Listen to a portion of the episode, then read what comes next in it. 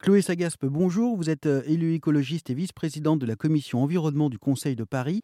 Est-ce que vous imaginez que, alors, si le Conseil de Paris a réussi à se mettre d'accord avec dans, sa diversité, donc avec euh, plein de groupes politiques euh, différents, est-ce que vous imaginez que la représentation nationale, l'Assemblée, le Sénat pourraient faire la même chose? On a l'impression que c'est beaucoup plus difficile. Alors déjà, la configuration politique n'est pas tout à fait la même, mais après, effectivement, on l'espère et on le souhaite. Aujourd'hui, l'adaptation est nécessaire et elle doit dépasser les clivages politiques si aujourd'hui on veut faire face au choc climatique, on n'est clairement pas préparé.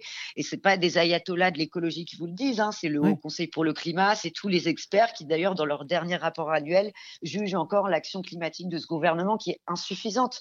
Donc aujourd'hui, c'est pour ça que nous, en tant que collectivité, on a dit, on a décidé de prendre ce sujet à bras le corps à Paris, puisque aujourd'hui l'État ne prend pas ses responsabilités, ou en tout cas insuffisamment. Vous savez si d'autres villes françaises euh, ont pris la même, euh, la même initiative? Vous nous parliez de Alors, Marseille tout à l'heure.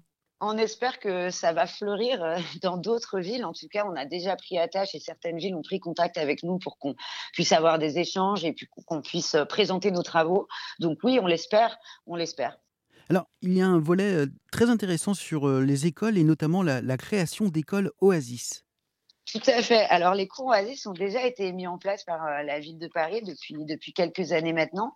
Euh, il y en a plusieurs. Euh, plusieurs une, centaine, de Paris. une centaine depuis 2017. Alors, oui, l'idée c'est d'aller plus loin en fait que les cours Oasis qui sont déjà en cours de déploiement. C'est en gros comment on fait des écoles, des lieux de fraîcheur qui permettent aux enfants d'étudier dans de bonnes conditions. Ça veut dire quoi? Ça veut dire rénover les bâtiments, ça veut dire équiper les écoles de volets, de stores, de matériel, par exemple de ventilateurs, et aussi préparer les personnels des écoles à faire face à des canicules, et ce, euh, préventivement, c'est-à-dire dès le mois de mai, dès le mois de juin, euh, avant qu'on soit confronté au pic de chaleur.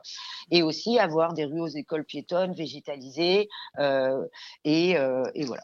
Merci Chloé Sagaspe. À noter que récemment, hein, la, mairie de Paris a aussi euh, adopté son plan local d'urbanisme bioclimatique. Tous les détails sont à retrouver sur rzn.fr.